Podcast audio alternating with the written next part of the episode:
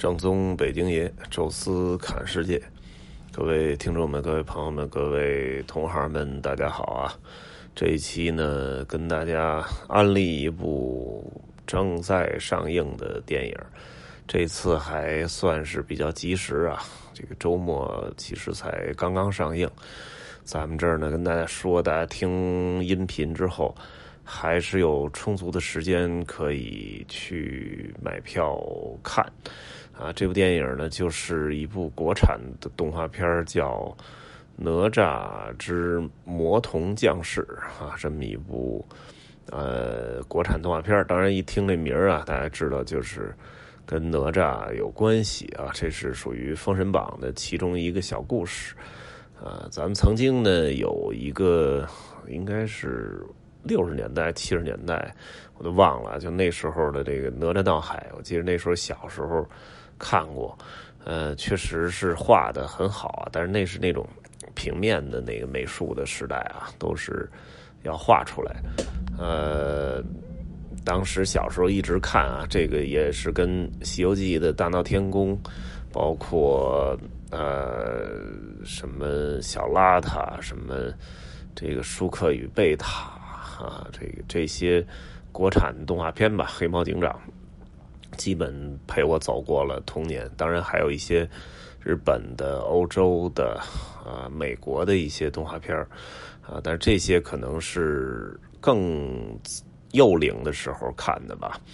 呃，后来这个中国的动画片啊，在走过了那些什么呃美术制片厂那个时代之后，基本就落伍了。呃，咱没有与时俱进啊，而欧洲的，呃，欧洲也好像也没有什么动画片，就基本现在都是美国的好莱坞，好莱坞把动画片做成了一个巨大的一个类型片呃，它的那些票房其实，呃，丝毫不逊色于那些由大明星、大制作组成的那种超级商业大片呃，几乎是可以分庭抗礼的，而且现在。好莱坞每年都会出那么两三部吧，很不错的啊，既卖座又叫好的这种非常优质的动画片儿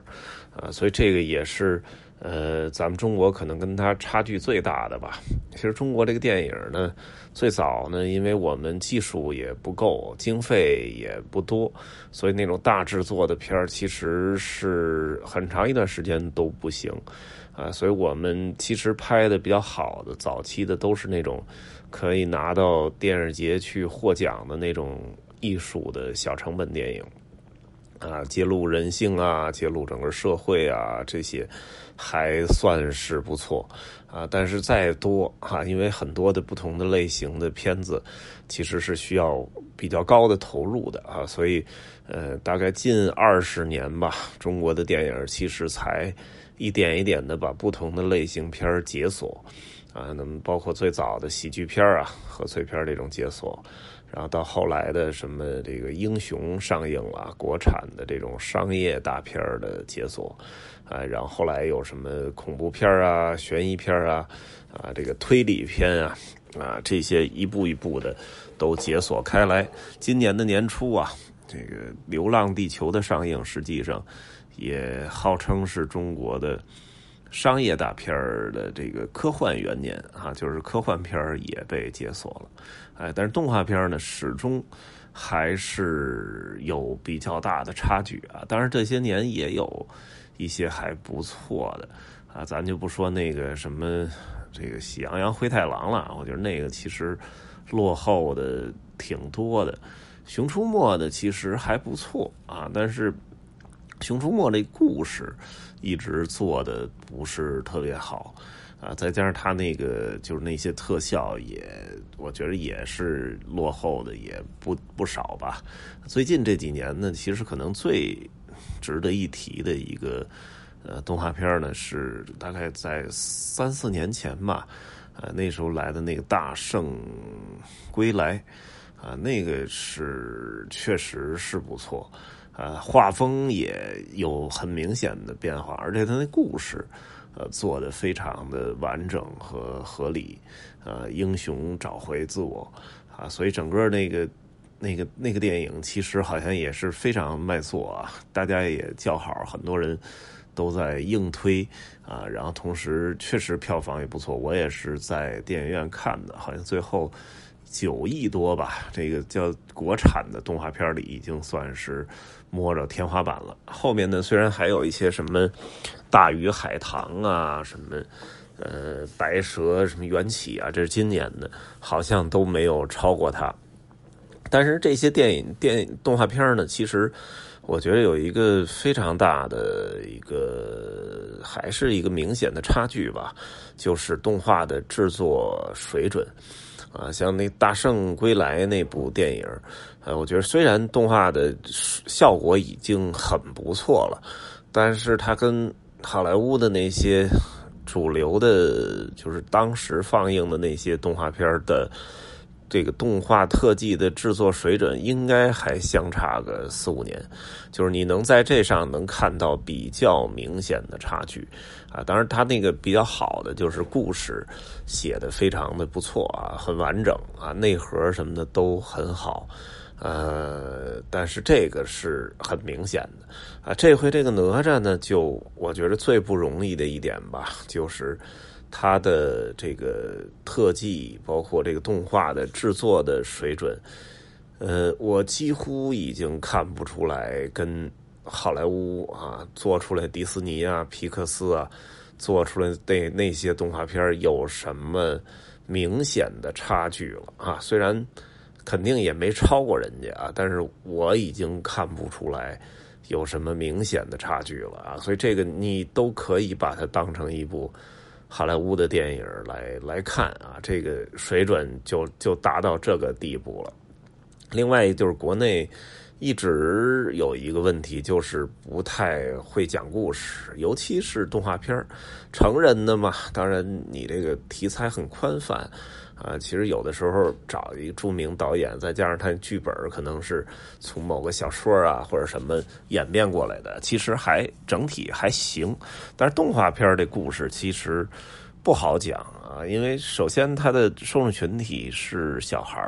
啊，小孩肯定不能自己看啊，所以还得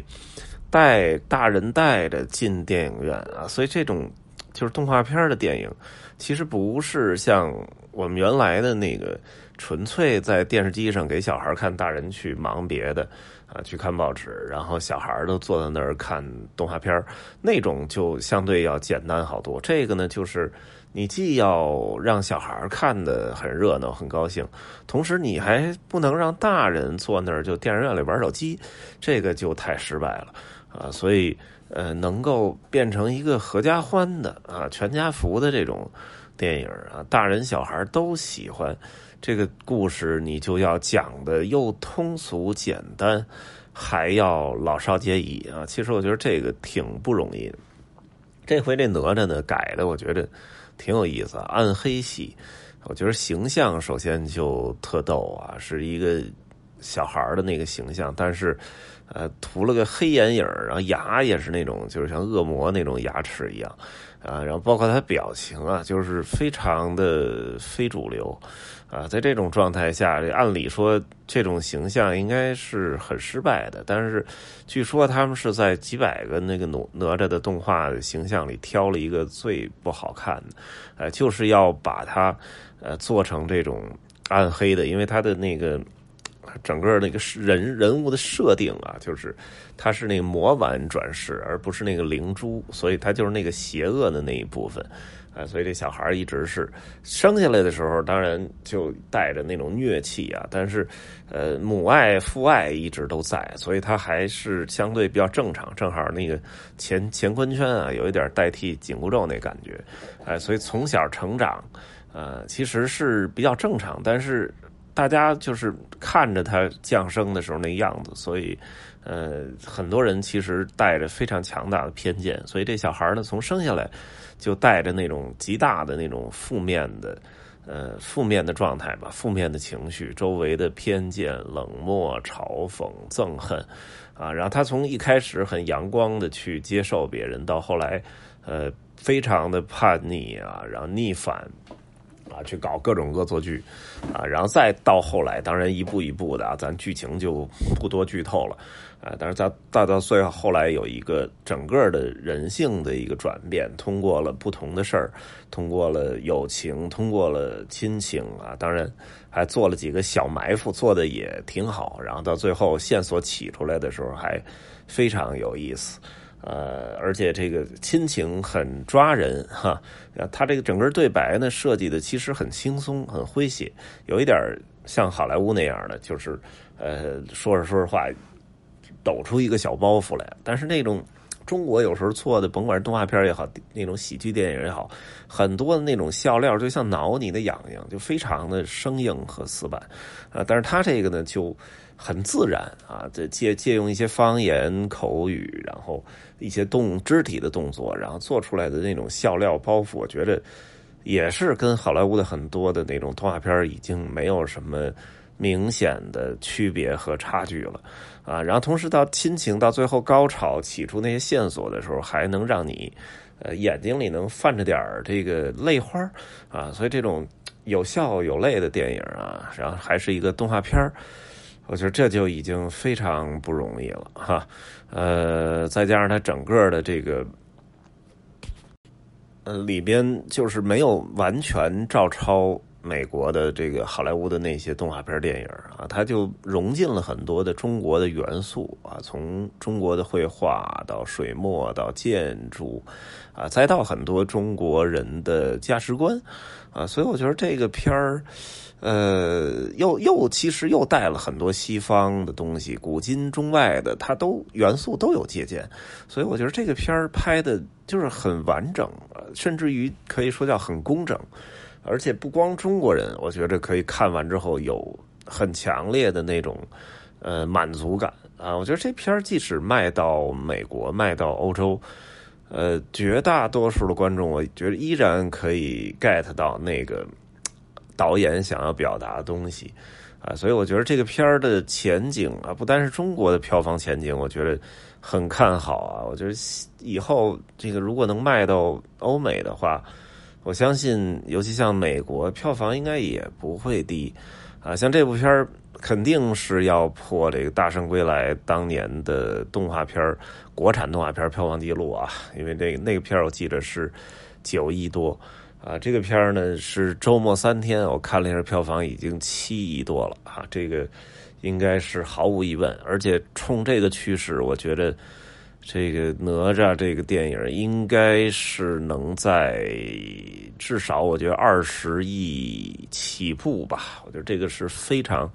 不容易的啊，而且我看到它末尾还有彩蛋，还有。未来的系列电影啊，因为它这个整个造型不光是哪吒，其他人的造型，我觉得也很不错啊，很恰当，很成功啊，所以借着这种很好的造型，然后把这整个这个从哪吒这个切入点切进去，把整个这个封神演义的这些故事能够重新重组，按照整个这个主线去一步一步做的话。我相信能做出一个很很强大的、很硬核的一个系列 IP，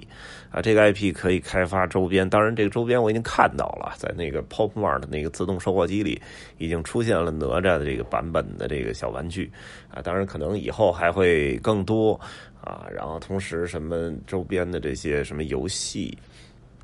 包括它的什么。电视剧啊，动画电视剧，然后包括呃，未来可能多了，还可以做主题乐园，跟甭管是跟哪个游乐场去合作，做它的有 IP 元素的主题乐园。我觉得这是中国的很多游乐场主题乐园一直特别欠缺的啊。我觉得这个也让我看到了这方面的希望吧啊，所以我觉得还是呃特别录了这么一期啊，推荐大家去。看一看这部电影啊，《哪吒之魔童降世》啊，非常不错的国产动画片儿呃，这期就跟大家聊到这儿吧，咱们下期再聊。